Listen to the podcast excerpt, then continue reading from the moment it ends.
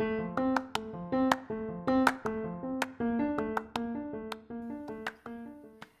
hola, espero que estén increíble. Bienvenidas, bienvenidos, bienvenides a otro episodio de Brillo de Psicóloga. Soy Gabriela Villa López, psicóloga, y el título de hoy es Elijo al mismo tipo de pareja. Y bueno, ¿cuántas personas no se van a identificar con este título, con este episodio? Vamos a empezar a hablar un poquito sobre esto. Y es que en la infancia aprendemos de nuestras figuras parentales la forma de dar amor, la comunicación y el ideal de amor, nuestro mapa de amor.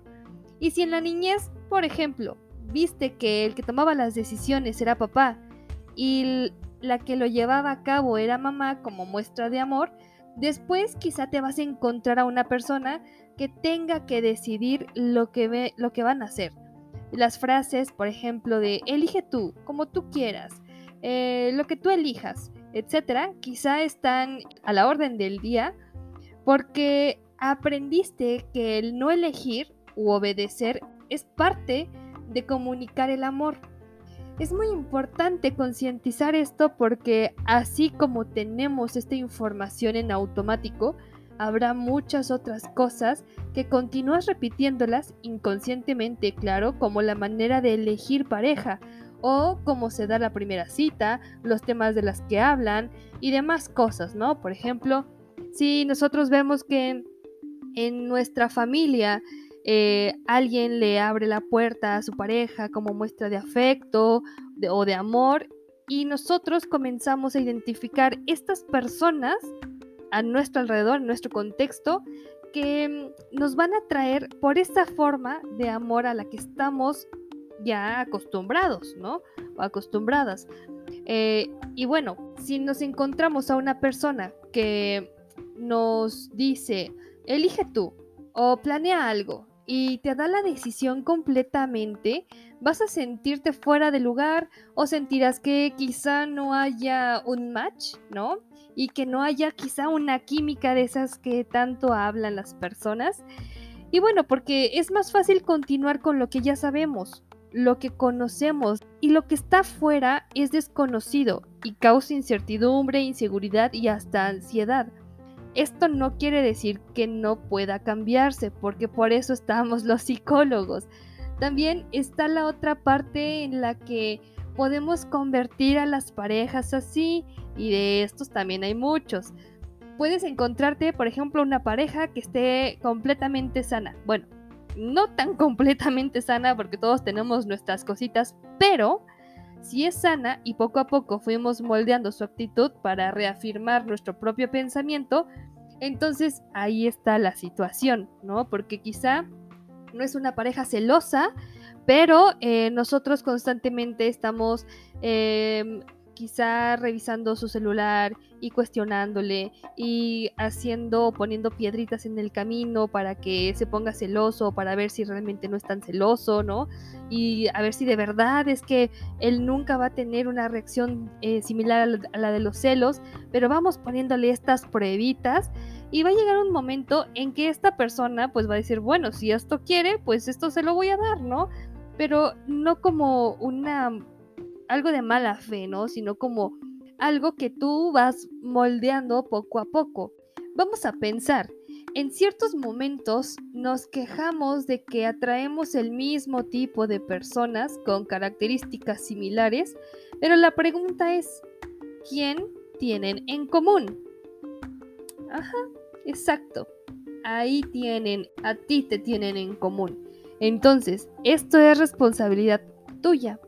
No es que todos sean iguales, no es que tengas eh, poca suerte para el amor o que el amor no exista, sino que debes concientizarte de tu realidad, hacer consciente tu historia y trabajar en ella. El cambio es posible. Claro que da miedo porque eh, vivirás experiencias nuevas, pero créeme que va a valer la pena. Tú eliges si quieres dolor por el cambio o sufrimiento por no cambiar. Porque eso es muy cierto. Cuando nosotros estamos en una zona de confort, el autosabotaje viene para no cambiar esto. Quizá nosotros fuera de nuestra zona de confort vemos algo que es súper bonito, algo que quisiéramos en nuestra vida y planeamos un montón de tiempo el cómo llegar a esto. Trazamos una vía, nos ponemos en marcha en esto y poco a poco vamos acercándonos, pero va a llegar el autosabotaje a decir, oye, oye, mira lo que está allá, está afuera. Si lo que tú quieres es eso que está afuera de esto, bueno, pues déjame decirte que no te voy a prometer que estés a salvo. Quizá te pueden herir, te pueden engañar, te pueden hacer sufrir, quizá puedan lastimarte muy feo, te puedes caer, te puedes eh, hacer dependiente, digo, un montón de cosas que nos llega a la mente es el autosabotaje para hacernos regresar a esta zona de confort en donde estamos seguros y donde mucho tiempo hemos estado seguros y protegidos.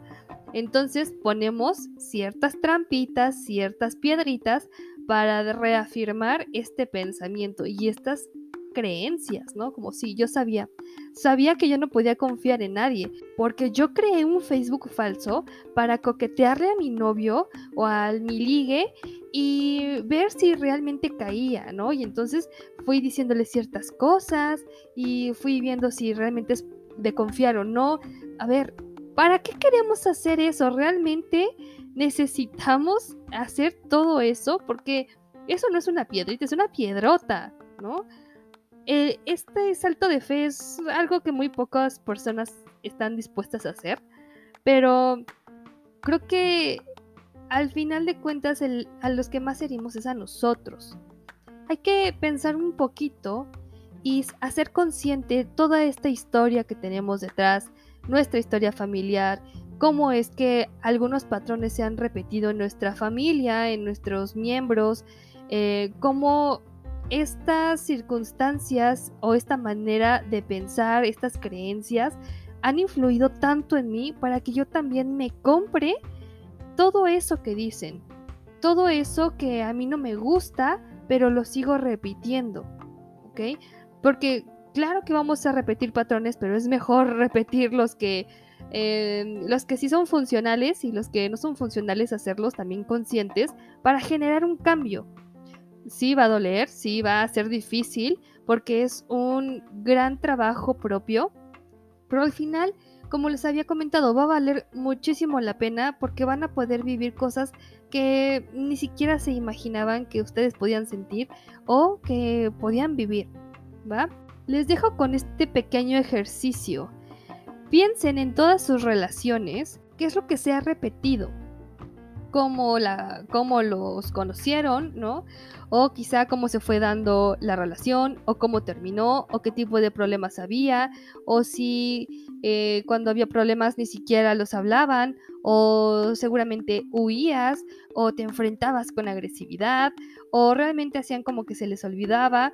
Y esto, cómo también se relaciona con su historia de familia, cómo es que se relaciona estas, em, estas pequeñas relaciones interpersonales con estas parejas y con su familia, cómo se llevan sus padres, cómo se llevan sus hermanos, cómo se llevan sus padres con sus padres, es decir, con sus abuelos, y todo esto, para que comiencen a identificar qué es lo que están em, por ahí repitiendo que no está tan chido, tan padre, pero que de alguna manera puede ser muy satisfactorio saber que están haciendo consciente esto y que por supuesto al saberlo ya van a tener esta responsabilidad en sus manos, así que no van a poder huir tan fácil de ella porque eh, es un poco más complicado cuando ya sabes lo que está sucediendo pero sigues en las mismas, ¿no?